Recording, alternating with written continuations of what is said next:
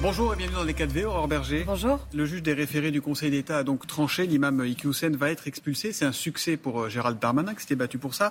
Même si l'imam se rit de cette décision, puisque depuis hier, lui qui est fiché S est absolument introuvable. Ça fait pas très sérieux quand même, non? Ce qui est important, c'est la décision qui a été prise.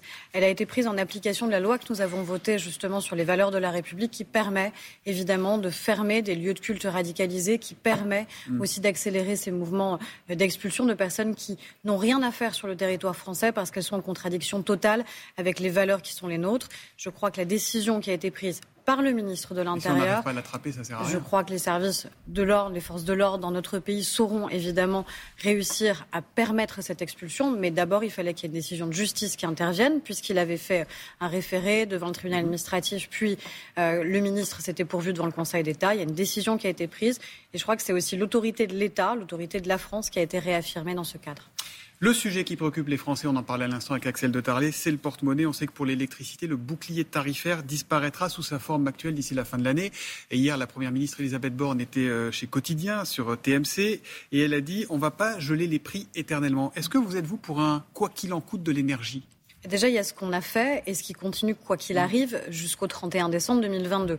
C'est-à-dire faire en sorte qu'encore une fois, ce bouclier tarifaire sur la question du gaz et de l'électricité fait que les Français, contrairement à tous nos voisins, eux, n'ont pas vu euh, leur facture augmenter de 30, 50%, 80% c'est vrai, mais c'est à partir de 2023 qu'on s'inquiète. Je sais bien, mais c'est déjà important de rappeler, parce qu'on a parfois la mémoire courte aussi, à la fois ce qui a été fait et ce qui continue à exister et ce qui prévaut jusqu'à la fin de l'année, et puis aussi la baisse euh, du prix du carburant vous le savez, à partir mm. du 1er septembre, dès cette semaine. Est-ce qu'il faut un quoi qu'il en coûte à partir de 2023 Ensuite, l'engagement qui a été pris très clair par la Première ministre et que nous, on prendra aussi au sein de la majorité, c'est qu'en aucun cas, on laissera les factures d'électricité et de gaz flamber.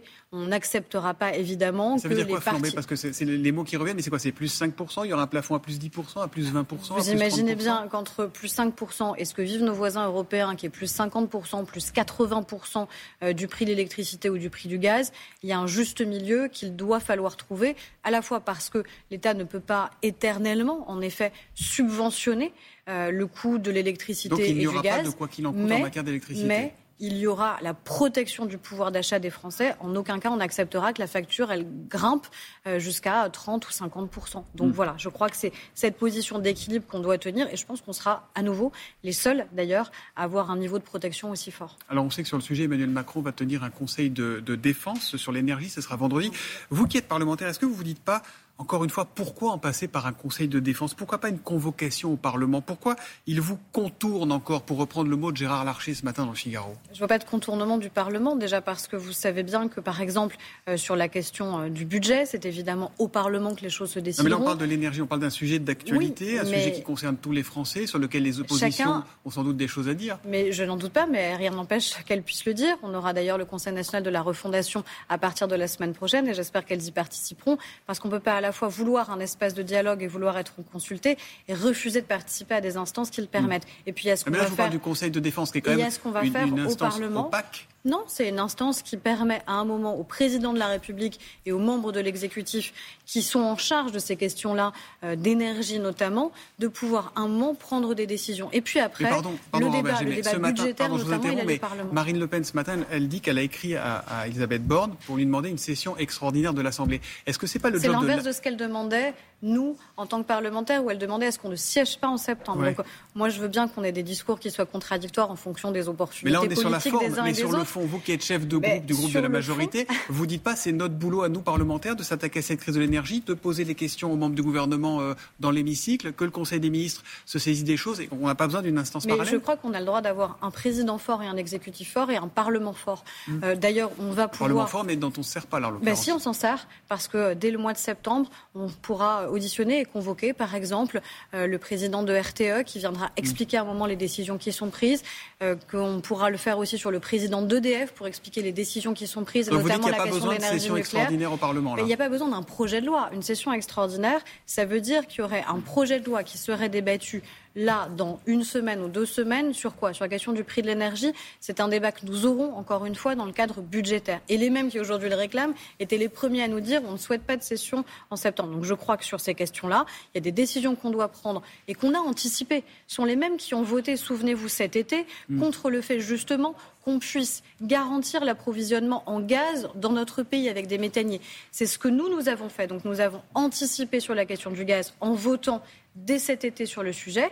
Malheureusement, un certain nombre de partis d'opposition, eux, n'ont pas souhaité voter ces dispositions de protection des Français. C'est ce qu'on a fait en réaffirmant la question du bouclier tarifaire jusque fin 2022. Et c'est ce qu'on va encore faire sur la protection tarifaire. Oh, faut-il taxer les super profits des grandes entreprises? Vous êtes plutôt sur la ligne Bruno Le Maire qui dit ça n'a pas de sens ou la ligne Elisabeth Borne qui ne ferme pas la porte Ce sont ces mots? Moi, je suis sur la ligne des deux parce ah bah, qu'ils disent la même chose.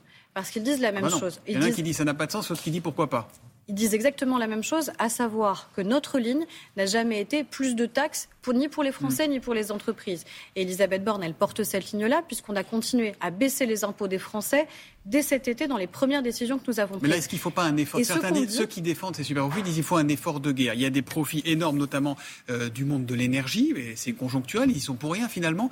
Mais est-ce que ce n'est pas eux de participer à l'effort de guerre pour euh, répondre aux augmentations que vous laissiez sous-entendre de l'électricité et du gaz à partir de janvier? Ce qu'on dit, c'est quoi? Euh, et les décisions qu'on a prises cet été, quelles sont-elles? Tout simplement faire en sorte que il contribue, mais qu'il contribue directement sur la baisse des prix.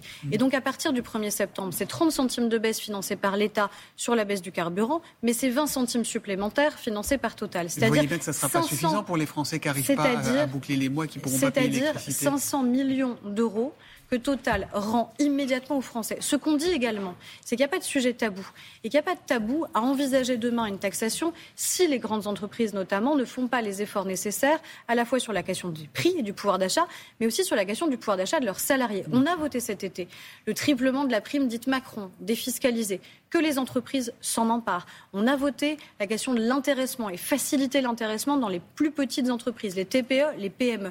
Et je crois que c'est ça notre intérêt. C'est faire en sorte que celles et ceux qui ont réalisé des profits dits exceptionnels, eh bien, redistribuent ces profits directement plutôt que d'envisager une taxe sur une partie de leurs activités, parce que toutes leurs activités sont en plus pas en Et s'ils ne redistribuent pas, vous vous reposerez la question? Mais moi, je dis à ces entreprises que le Parlement a le pouvoir, en effet, demain, de pouvoir moduler, changer, augmenter la taxation. Ce n'est pas notre souhait, mais que si elle ne joue pas le jeu sur la question des prix ou si elle ne joue pas le jeu sur la redistribution en termes de salaire, mhm. en termes de primes pour leurs salariés ou d'intéressement, alors ce sera notre prérogative.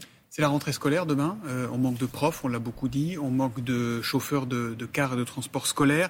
On recrute aussi à, à l'AD dans les crèches. Et il manque là aussi des, des milliers de postes. Je ne trahis pas un secret en disant que vous serez bientôt maman, Aurore Berger. Euh, est-ce que vous laisseriez votre bébé, vous, à du personnel de crèche qui n'a absolument aucune expérience et aucune qualification? Vous savez bien que c'est pas comme ça que les choses se passent dans une crèche. Déjà parce qu'il y a évidemment des personnes qui sont agréées, des, personnes qui sont agréées et formées et qui sont évidemment elles qui pilotent euh, l'organisation euh, des crèches, des assistantes maternelles notamment. Mm. Vous savez aussi qu'on a une nécessité qui est de faire en sorte que la rentrée se passe bien et que les familles puissent en toute confiance et en toute sécurité. on peut avoir confiance quelle que soit la bonne volonté de la personne à quelqu'un pour, pour s'occuper d'un bébé, d'un bébé qui a 4 mois, 5 mois, 6 mois, qui n'a aucune expérience et aucune formation. Mais ce sont des gens qui ont été, et vous le savez bien, qui ont suivi, suivi des formations là cet été pour un certain nombre d'entre elles, et qui vont les suivre aussi en continu, et qui sont en plus placés sous la coordination et la direction de personnes qui sont, elles, agréées et formées. Ça n'est pas donner le sentiment aux familles que du jour au lendemain, elles vont lâcher leurs enfants ou leurs bébés euh, auprès de personnes qui ne sont absolument pas formées ou dans des établissements qui ne le sont pas. Moi, je sais qu'il y aura des contrôles, évidemment, qu'il y mhm. aura des formations, et je sais surtout qu'on a besoin que les familles soient en confiance et donc que les inquiéter, à mon avis, n'est pas la bonne chose que nous devons faire. J'ai une dernière question. Vous étiez à la réunion avec les, députés battus euh, auprès d'Emmanuel Macron au début de semaine à l'Élysée. Euh, est-ce qu'il a évoqué une dissolution possible, comme l'affirme le canard ce matin? N'y a pas eu du tout euh, ce mot évoqué. je crois que le spectre de la dissolution, vous savez, il s'est beaucoup évaporé cet été parce qu'on a démontré la capacité qu'on avait à tenir et on a démontré la capacité qu'on avait à faire adopter les projets de loi, notamment sur la protection du pouvoir d'achat des Français. Est-ce qu'il leur a dit qu'il allait les aider à les recaser, à retrouver du boulot?